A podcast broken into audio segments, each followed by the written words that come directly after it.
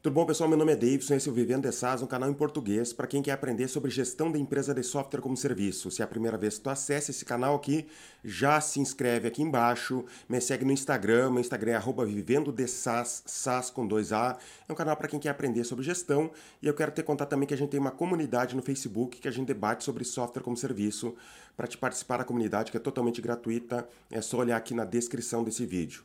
Recentemente, o Bruno Okamoto e o Renato Assi fizeram um vídeo debatendo sobre se vale a pena ter um microsas ou vários microsas. E cada um é, lançou seus argumentos em relação a isso. Foi muito legal o vídeo. Se vocês não sabem, quem uniu esses dois ali, quem passou o WhatsApp do Renato Assi para o Bruno Okamoto fui eu. Então eu quero contribuir com esse debate e por isso que eu vim fazer esse vídeo aqui. Eu assisti o vídeo e vim gravar, fiquei pensando um pouco sobre o que, que eu de deveria falar em relação a isso, porque eu tenho uma preocupação específica que não foi falada lá no vídeo, tá? Mas antes de tudo, eu quero falar sobre o que, que é microsas, porque eu tô vendo que tem muita gente que está confundindo microsas, gente que vem falar comigo. Eu também acompanho a, a comunidade ali do Bruno Okamoto, que ele tem no Telegram. Então, é, existem algumas dúvidas em relação ao que é microsas que eu quero esclarecer agora, porque eu não vi ninguém ainda no mercado brasileiro colocando uma definição de verdade no que é microsas que vá alcançar todo mundo para a pessoa pensar a respeito disso.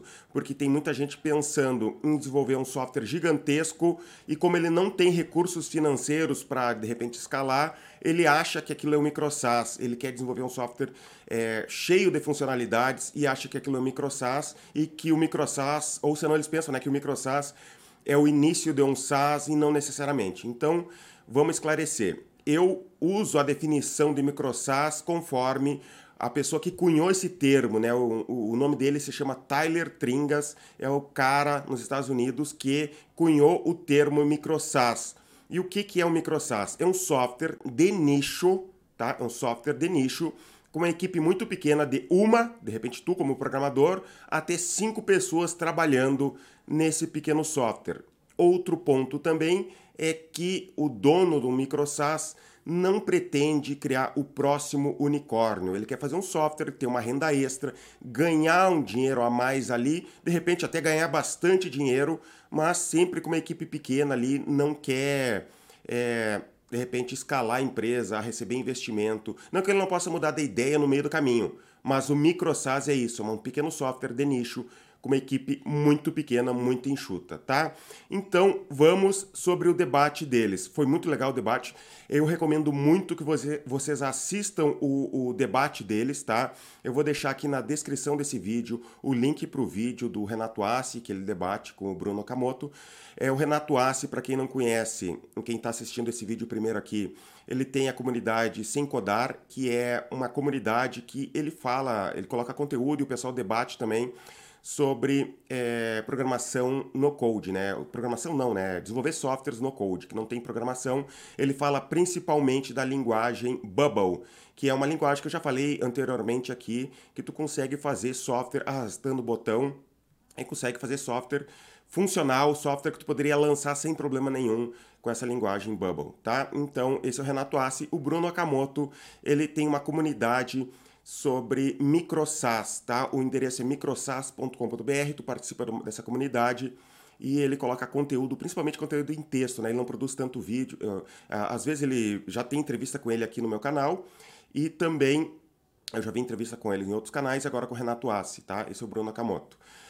E o, no debate o Renato é, puxa muito para a ideia de ter um software só. O Bruno Nakamoto pensa que não, que é, seria muito legal que o, o desenvolvedor tivesse vários é, microsas. Eu não vou entrar a fundo sobre o debate deles, assistam o vídeo para saber mais, mas eu quero contribuir com um ponto aqui, que eu não sou contra a pessoa é, ter vários microsas, tá? Se, se, é um SaaS, eu não recomendo, é um SaaS só, tá? Faz um SaaS, tu vai ter um outro SaaS depois, quando tua empresa estiver muito bem, obrigado, tu vai pensar de repente um próximo produto. Pensa bem, é, que empresa de tecnologia começou com um monte de produto. Pode até existir, mas não é algo tão comum assim. Pensa o Dropbox. Eu acredito, até o momento que eu estou gravando esse vídeo aqui, eu não sei, não fui olhar, mas o Dropbox só tem o Dropbox até hoje. É uma empresa gigantesca e só tem o Dropbox.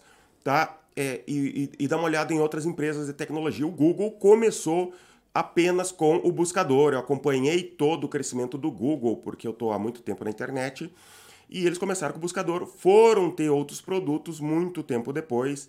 E se tu for ver, é virtualmente em quase todas as empresas, eles começam com um produto, eles crescem bastante, e se eles vão desenvolver outro produto, é bem depois, tá? Eles não começam já com um monte de produto, e, e assim é o, é o que eu recomendo no SaaS também. Na minha empresa aqui, é, eu lembro que eu tive um debate interno aqui na minha empresa, porque a gente começou com a gestora, a gente tinha um outro software de cobrança recorrente que a gente desenvolveu para poder cobrar os nossos próprios clientes.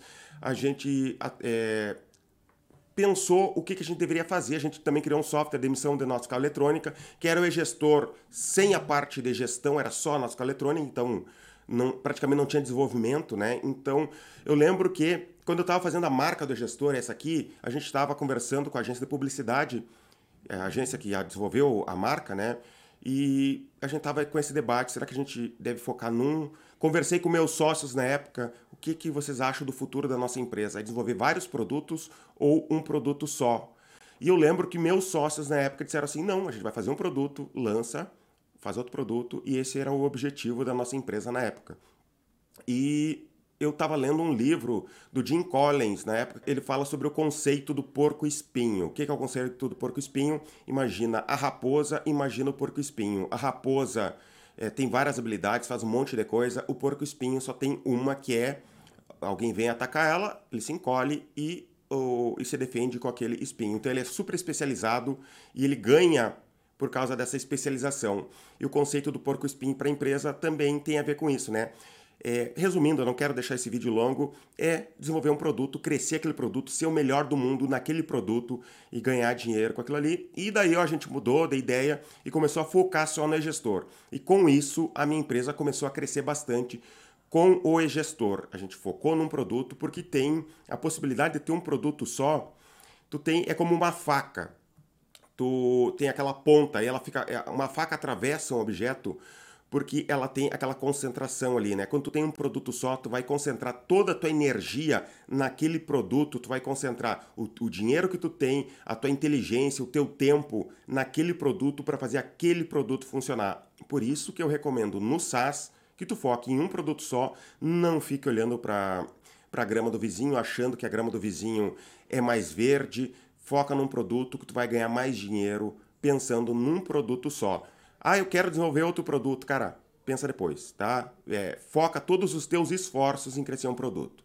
Já no MicroSAS eu penso diferente. Eu não sou contra que tu tenha mais de um produto. Mas o ponto que o pessoal lá, nem o Renato, nem o Bruno Camoto falaram em relação ao MicroSAS, que é o meu medo que muito programador vai cometer se a gente falar que não tem problema criar vários, vários produtos, é que como que funciona a cabeça de programador? Ele quer sentar na frente do computador e escrever código. Ele não quer nem conversar com o cliente, ele não quer nem ir em possíveis clientes para entender as necessidades e as dores do cliente. Então, se deixar, ele só vai ficar desenvolvendo código e isso é um problema, tá?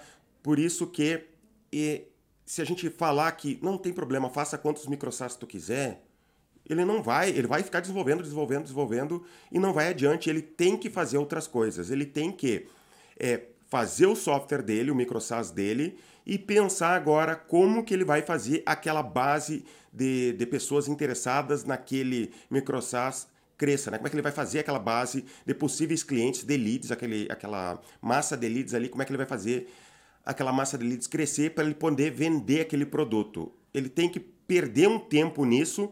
E como tanto o Renato quanto o Bruno concordaram uma coisa, que seria interessante tu vender mais de um produto para o mesmo nicho. Isso que eu acho interessante. Mas eu acho também que tu tem que começar com um produto, cresce tua base de leads, porque pensa bem aqui na minha empresa, eu estou trabalhando até hoje com, com, com, um produto só. Eu tenho que, eh, quando eu concentrei ali, eu tive que aprender sobre propaganda paga para trazer leads. Depois eu vi que a propaganda paga estava se tornando muito caro. Eu tive que aprender SEO, que seria otimização para mecanismos de busca.